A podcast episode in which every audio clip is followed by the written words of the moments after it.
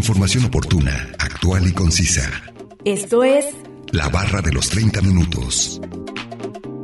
Salud, asistencia legal, ciencia, tecnología, economía, orientación ciudadana. medio ambiente. La barra de los 30 minutos. Bienvenidos.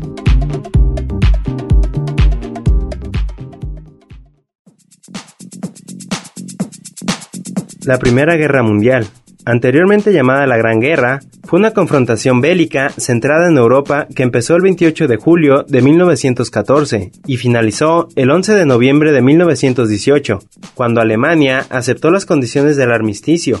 Bienvenidos sean todos ustedes a la barra de los 30 minutos. Los saluda Gustavo Robles. Es un placer que nos sintonicen en el 104.7 de FM o en la página de internet udgtv.com diagonal radio udg diagonal colotlán. El día de hoy hablaremos acerca de la Primera Guerra Mundial y nos acompaña un especialista en el tema. Así que no se muevan y sigan sintonizándonos con este interesante tema que hemos preparado para ustedes.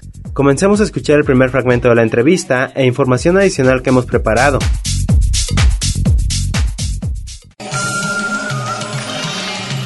Ciudadanía. ¿Me podría indicar cuál es su nombre y su cargo? Eh, mi nombre es Alejandro Quesada Figueroa, eh, soy doctor en Historia Iberoamericana y soy profesor asignatura B del Departamento en Historia del Centro Universitario de Ciencias Sociales y Humanidades de la Universidad de Guadalajara. Muy bien, doctor Alejandro. Para hablar acerca de la Primera Guerra Mundial, Sí, ¿qué fue este acontecimiento? Primera Guerra Mundial significó el- primer conflicto bélico, eh, ya no a la manera como se entendía en el antiguo régimen, eh, tanto en cuestión táctica como también en cuestión este, económica, etcétera, ya que fue una consecuencia del propio capitalismo. Entonces, en esta situación eh, podemos entender que la que la Primera Guerra Mundial, pues sí surge en el año de 1914, es cuando empiezan los conflictos bélicos tradicionalmente se ha hablado de que la guerra mundial la causó el hecho de que asesinaron al archiduque Francisco Fernando en, en este en Sarajevo. Él, él era el heredero de la de la corona de Austria, del, del Imperio Austrohúngaro. Pero realmente podemos encontrar las raíces del conflicto mucho más atrás porque eh, específicamente para el año de 1874 cuando se da el- la guerra franco-prusiana, una guerra entre Francia y Prusia, que en ese momento era el reino alemán más importante de pues de este conglomerado de lo que era Alemania, eran varios principados y varios reinos y Prusia era el más importante. Le declara la guerra a Francia y, y, pues es una de las guerras más fuertes que, que hubo en Europa en el siglo XIX y de hecho es considerada también la última guerra del antiguo régimen en el sentido de incluso técnica, en el sentido de poder entender la guerra como el- una guerra por honor, este, etcétera. Entonces, ¿qué pasa con la guerra franco-prusiana? Pues la guerra franco-prusiana la, la pierde Francia y la gana Prusia. Y esto mediante el Tratado de Frankfurt. El Tratado de Frankfurt pues significó una humillación muy grande para Francia. ¿Por qué? Porque perdió los territorios de la Alsacia y de la Lorena y también eh, significó que les iban a cobrar un impuesto muy grande por los daños de guerra. Y esto pues causó un pues un mal un, un sentimiento de malestar en Francia obviamente hasta que rebotó en 1914 que pues ahora surge la, la guerra después de, de- que, va, que va a ser Alemania va a ser em, va, va a ser Francia van a ser eh, Rusia. También hay, hay que mencionar que pues van a ser los eh, antiguos reinos los, los imperios los que se van a enfrentar en la Primera Guerra Mundial. Estamos hablando de que son imperios, pues incluso medievales. Estamos hablando de, de, de que es Rusia, estamos hablando de que es el imperio austrohúngaro, estamos hablando de que es el imperio otomano, estamos hablando de que es Francia, la República Francesa, ¿no? Y también el imperio británico, los que entran en guerra y que después de la Primera Guerra Mundial ninguno de estos imperios va a existir ya.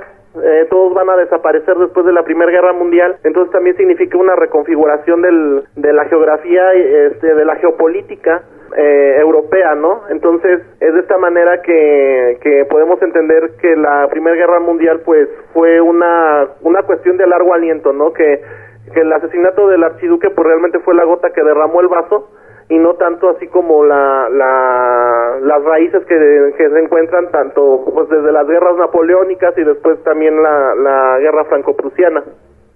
Muy bien, doctor Alejandro. Entonces, los países que fueron involucrados más bien fueron imperios. Sí, sí, sí, eran los imperios este, que, le, que le acabo de mencionar y que después ninguno va a sobrevivir. ¿Y quién va a ser el victorioso de la Primera Guerra Mundial? Pues va a ser Francia ¿no? Ahora va a ser Francia mediante el Tratado de Versalles, que va a ser pues lo mismo que el Tratado de Frankfurt, pero ahora contra Alemania. Se desaparece el Imperio Alemán, ¿no? Que, que de hecho el Imperio Alemán surge tras la Guerra Franco-Prusiana. Después de la Guerra Franco-Prusiana, Prusia absorbe a todos los principados y las eh, pequeñas unidades políticas que eran eh, teutonas y se convierte en el Imperio Alemán. Y el Imperio Alemán dura de 1874 hasta 1919 cuando se disuelve tras el Tratado de Versalles, que ahora es el castigo de Francia sobre Alemania y le impone precisamente sanciones, ¿no? Y entre ellas es que se desaparezca el imperio y que sea sustituido por una república que Alemania no quería, que fue la República de Weimar. Se escribe Weimar con W, eh, eh, Weimar o se dice Weimar, es una república impuesta y también eh, costos de guerra, eh, muchas cosas, ¿no? Entonces, eh, desde ahí también podemos encontrar la raigambre de lo que después va a ser, pues, la Segunda Guerra Mundial, ¿no? Entonces, podemos decir que realmente, historiográficamente, como lo dice Eric Husman, pues no estamos hablando como de dos acontecimientos aislados, ¿no? Como siempre se ha querido pintar como la Primera Guerra Mundial y ya después pasó tiempo de paz y después surge de la nada la Segunda Guerra Mundial, ¿no? Sino realmente estamos hablando de un periodo bélico que empieza desde 1874 y que se acaba hasta 1942-43, 44, ¿no? Este, específicamente. Sí, doctor. Entonces, ¿esta guerra dónde se libró? Totalmente en territorio europeo, es en, es en el territorio francés, en territorio alemán, este, también en Rusia, todo, realmente fue Europa la que fue, se vio devastada tras la guerra tanto demográfica como este urbanamente, etcétera. Y también es muy importante señalar una cosa, Estados Unidos no participa en esta guerra sino hasta el final. Realmente los que se vieron las caras en la Primera Guerra Mundial, los contendientes pues eran viejos enemigos de siglos, ¿no? Estamos hablando de Francia, Inglaterra, este, Rusia y realmente Estados Unidos pues apenas estaba consolidando y en esa consolidación de Estados Unidos pues realmente no no está figurando todavía como una potencia mundial, no lo es Estados Unidos. De hecho acababa de surgir, de salir casi 60 años antes de su guerra de secesión, este que también pues sangró mucho al país y, y realmente no tenían muchas expectativas con Estados Unidos, ¿no? Sin embargo, se mete a la guerra y pues sí demostró que era una potencia bélica, ¿no? Sería hasta con la Segunda Guerra Mundial que se demostraría que fue que es también una potencia política y, y militar, ¿no? Y se consolidaría pues también tras eh, la consolidación del capitalismo, ¿no? Porque también podemos señalar que pues la Primera Guerra Mundial es la primera guerra que es consecuencia del capitalismo, ¿no? O sea, ¿por qué? Porque estamos hablando de la era del imperio, precisamente se le llama era del imperio a este periodo eh, que va de 1900, 1874 a 1914, que es cuando los imperios se consolidan, pero no estamos hablando de imperios como lo entendimos en Portugal o en España, ¿no?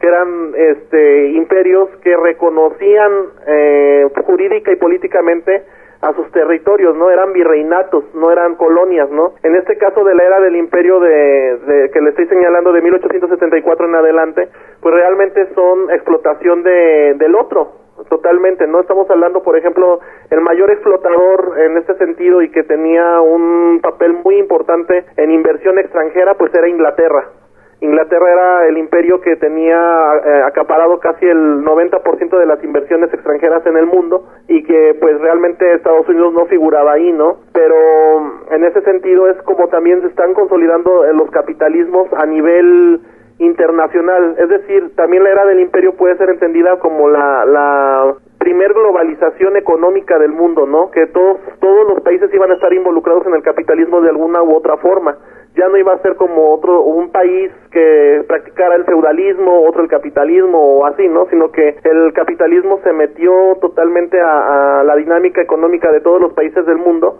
y este y, y así fue como se, se consolidó y por eso es que la Primera Guerra Mundial es considerada mundial, ¿no? ¿Por qué? Porque si bien se, se, se libró las batallas en Europa, pero si nos damos cuenta, todos los contendientes eran los imperios, y eran esos imperios los que tenían acaparado el mundo entero. Entonces se volvió mundial porque eh, económicamente repercutió para todo el mundo, ¿no? Entonces por eso es que se le conoce como guerra mundial, no tanto porque haya sido en todo el mundo la batalla, ¿no? Sino que realmente se libró en Europa, pero sus repercusiones económicas se sintieron en todo el mundo. El concepto de guerra mundial eh, aplica más a la afectación de todo a todos los países a nivel mundial. Sí, sí, una gran afectación económica que vería su punto más álgido pues en la crisis del 29 porque pues todos los países estaban después de la Primera Guerra Mundial Europa terminó destruida, ¿no? Entonces Estados Unidos sacó el plan Marshall que pues era el plan de recuperación eh, para los países europeos dañados por la guerra. Entonces realmente todos los países eh, europeos terminaron endrogados con Estados Unidos porque les estaban financiando la recuperación. Y Estados Unidos en ningún momento vio librado en su territorio ninguna batalla, ¿no? Entonces, en ese sentido es como también Estados Unidos se consolida como, como potencia de ahora yo ayudo a Europa, ¿no? Y los ayuda a reconstruirse. Entonces, parte sí la afectación a nivel mundial que se vería con el crack del 90 y del 29, pero también como consolidación capitalista estadounidense. Sí, sirvió para estos dos aspectos.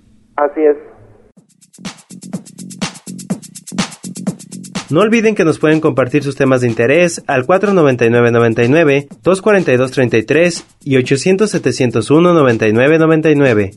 Además pueden encontrarnos en Facebook como la barra de los 30 minutos. A continuación, escucharemos la cápsula informativa referente al tema de hoy.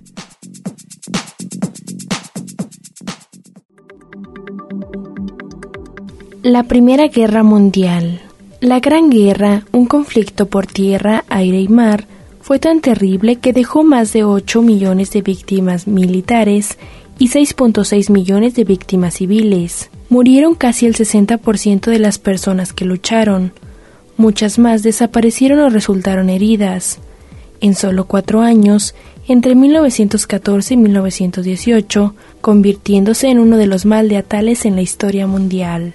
En aquel momento, la situación social y política en la que se encontraba España llevó al rey Alonso III a tomar la decisión de quedarse en el margen de la Gran Guerra. Es una neutralidad un poco forzosa, España no está dentro de las alianzas ni de los bloques que llevaban a desencadenar la Primera Guerra Mundial, pero indirectamente sí forma parte de ella. Durante los seis años previos al conflicto, España había sufrido una invasión, pronunciamientos militares, el cambio de dinastía, el asesinato del primer ministro y una corta república. En este contexto, la pérdida de las últimas profesiones de ultramar en 1898 inclinó la balanza hacia la neutralidad ante la Gran Guerra. Sin embargo, nuestra posición fue también protagonista a través de espionajes y exportaciones de armas. Las causas de la Gran Guerra. La Primera Guerra Mundial tuvo diversas causas, pero sus raíces encuentran una compleja red de alianzas entre las potencias europeas. En esencia, fue la desconfianza entre y la militación de la informal, Triple Entente, Gran Bretaña, Francia y Rusia, y la secreta, Triple Alianza, Alemania, el Imperio Austrohúngaro e Italia. Los actores más poderosos, Gran Bretaña, Rusia y Alemania, gobernaban imperios coloniales mundiales que querían expandir y proteger. A lo largo del siglo XIX, consolidaron su poder y se protegieron forzando alianzas con otras potencias europeas. Información obtenida de la página web www.nationalgeographic.com, una producción de Radio Universidad de Guadalajara en Colotlán. Vamos a un corte de estación. Regresando escucharemos la última parte de la entrevista con el doctor Alejandro Quesada Figueroa, profesor del Departamento de Historia del CUCH. Información oportuna, actual y concisa sobre temas diversos. La barra de los 30 minutos. En un momento continuamos.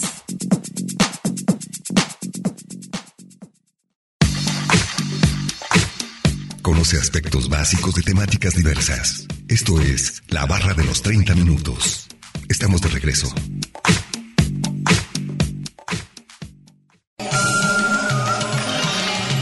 Ciudadanía.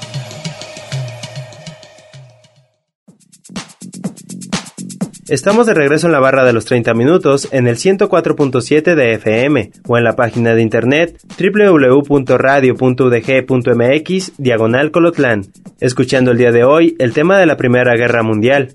Vamos a escuchar la última parte de la entrevista con el doctor Alejandro Quesada Figueroa, profesor del Departamento de Historia del CUCH. Hablando de, de muertes, aproximadamente cuántas hubo en esta guerra. Híjole, datos que, no, no, o sea, eh, realmente los datos certeros de muertes, pues no, no hay como un, o sea, un estándar, ¿no? Algunos autores señalan muchos millones, pero otros que no fue tanto, ¿no? Este, es, es muy variable, pero podemos decir que sí estuvo acerca de los, las tres cuartas partes de lo que era la población europea masculina, ¿no? Eso sí recuerdo que lo maneja Eric Husman y estamos hablando casi de 40 millones, ¿no? De, de soldados eh, caídos en, en, en, la guerra, porque fue una guerra que duró mucho también, hay que señalarlo, ¿no? O esa es otra cuestión de la, de la Primera Guerra Mundial. Las guerras que se libraban antes de, del siglo XVIII, pues eran guerras que se que duraban meses, ¿no? O sea, eso de la guerra de los 30 años y todo esto, pues sí, se le llamaba guerra, pero era más bien una guerra diplomática. Pero así el combate tal cual bélicamente, la guerra mundial duró cuatro años, ¿no? Que es de 1914 a 1918 y parte del 19, ¿no? Entonces, este, los soldados que fueron a, a, en la primera etapa de la guerra pues creían incluso que iba a ser en el otoño cuando iban a regresar a casa, ¿no? Entonces iban con esta idea del héroe, iban con la idea de que iban a, poder regresar a casa, etcétera, como la vieja idea de la guerra, ¿no? Cuando realmente se dieron cuenta que iban a ser instrumentalizados totalmente como, como carne de cañón, etcétera, y que no se prolongó hasta el otoño, sino que se prolongó cuatro años después, entonces eso es muy complicado y, y, y, pues sí, conllevó muchísimas muertes, ¿no? A tal grado de que también se considera que es por la Primera Guerra Mundial que empieza la revolución femenina. ¿Por qué? Porque las mujeres son se ven obligadas a salir de casa y se ven obligadas a trabajar, porque ya no hay quien trabaje el campo, porque los hombres se fueron a la guerra, ya no hay quien trabaje la industria, etcétera. Entonces la mujer se empieza a involucrar en, en espacios que antes parecían meramente masculinos y cuando termina la guerra ya no quieren dejarlos, ¿no? Obviamente. Y entonces es cuando también ayuda a que, a que la mujer se consolide como una parte activa también del capitalismo. Muy bien, doctor Alejandro. Y hablando de, de, fechas, ¿cuándo fue el término de esta guerra? La, la fecha concreta de la Primera Guerra Mundial pues se termina eh, con el Tratado de Versalles, ¿no? El Tratado de Versalles se firmó el 11 de noviembre de 1918. Entonces, este con el con el Tratado de Versalles se termina la guerra como tal, ¿no? Como una cuestión bélica, como ya no va a haber combate, no va a haber ataque, pues realmente la tensión quedó peor porque deja una Alemania muy susceptible, muy sensible y, también a mucha a muchos de los países que no están de acuerdo con estas decisiones que está tomando Francia, ¿no? Entonces, así como fechas concretas, pues podríamos decir que, que la Primera Guerra Mundial pues empieza el, el 28 de julio de 1914 que es con el asesinato del archiduque, ¿no? Y termina el 11 de noviembre de 1918, pero son fechas muy duras, ¿no? Porque si nos damos cuenta, pues realmente se está ampliando a 1874 el inicio de la Primera Guerra Mundial y podríamos decir que incluso también el final se amplía hasta prácticamente la Segunda Guerra Mundial, ¿no? Entonces, este, por fechas tal cual así por acontecimientos, pues son estos dos acontecimientos los que marcan la Primera Guerra Mundial, aunque sabemos que va mucho más allá. Sí, viene todavía arrastrándose más repercusiones antes de eso, ¿no?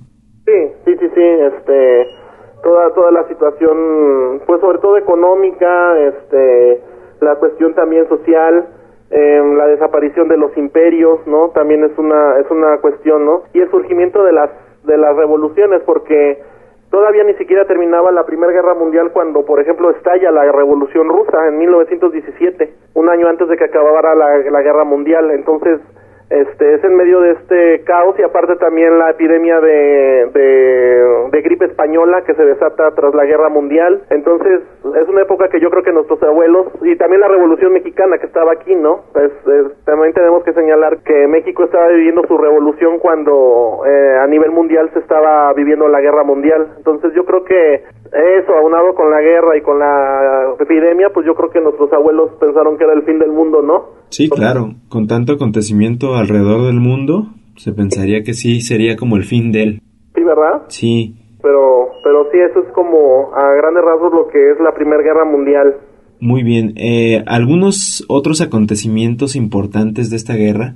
Así, así como tal, mm, creo que, que podríamos señalar más sobre mm, a mí se me llama mucho la atención eh, el hecho de que desaparecieran las unidades políticas que existían antes de, ello no este porque pues, es algo que no había sucedido antes no estamos hablando del Imperio Otomano que está desde mil, 1540 y 1542 y, y desaparece no entonces otras cuestiones también por ejemplo que podríamos señalar pues es la, es la revolución rusa también que es como consecuencia de la primera guerra mundial debido a que a que pues el zar no supo manejar bien la situación y pues enemistó al pueblo, ¿no? el, pueblo terminó harto de que realmente nada veían cómo moría la gente y el zar no hacía nada, entonces pues generó, ¿no? Totalmente el, hecho de que se levantaran contra él y pues así como acontecimientos tal cuales no, no, como batallas específicas,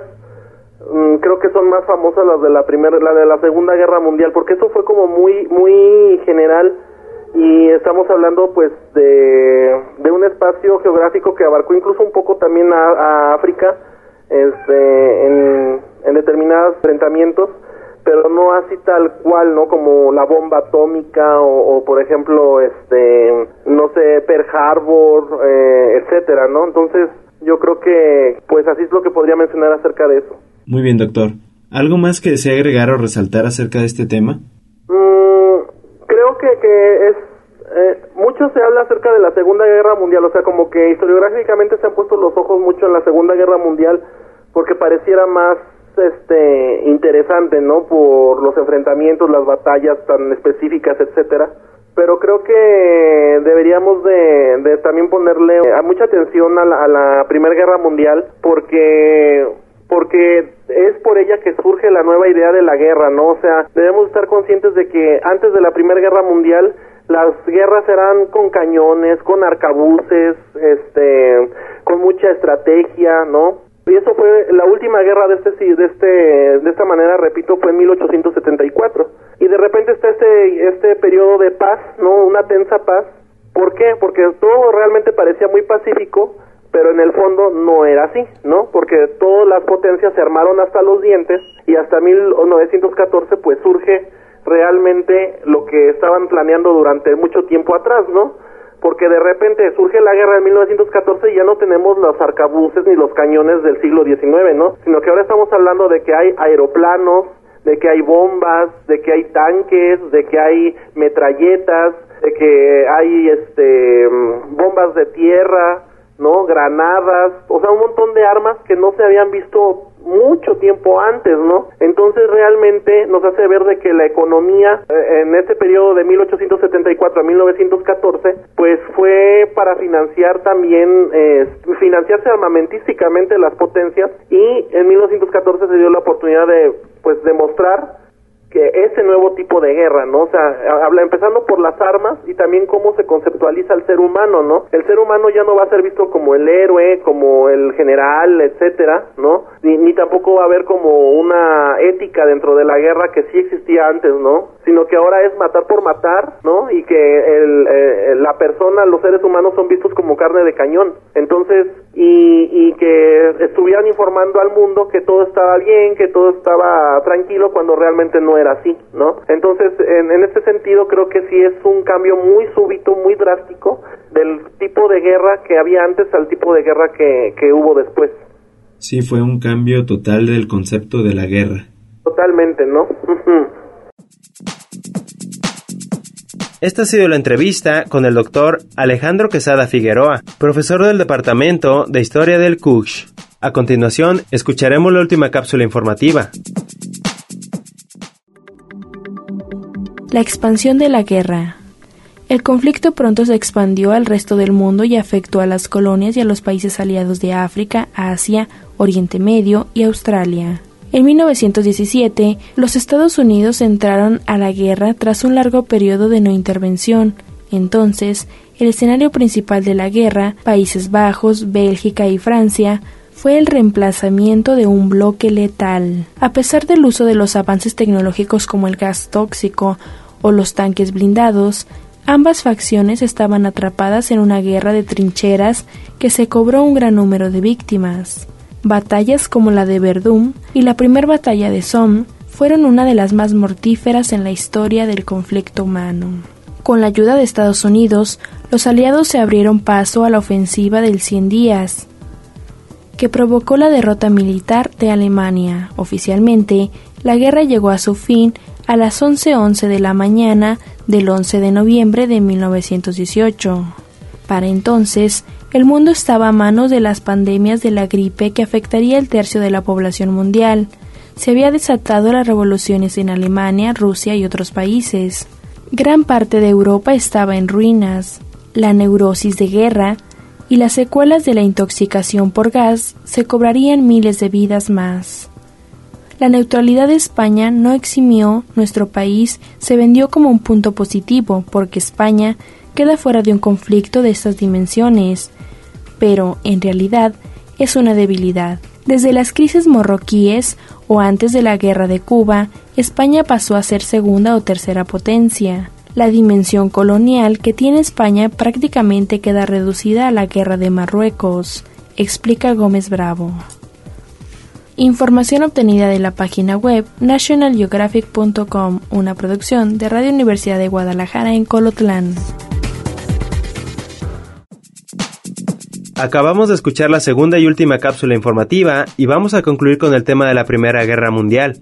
Agradecemos la entrevista al doctor Alejandro Quesada Figueroa, profesor del Departamento de Historia del CUCH. No olviden que si se perdieron algún programa, pueden escucharlo o descargarlo desde el sitio web www.radio.udg.mx diagonal colotlan, dar clic en la opción podcast y después seleccionar la barra de los 30 minutos, donde encontrarás todos los temas. Sigan sintonizándonos y no olviden escucharnos de lunes a viernes a las 11.30 de la mañana y a las 11.30 de la noche en retransmisión.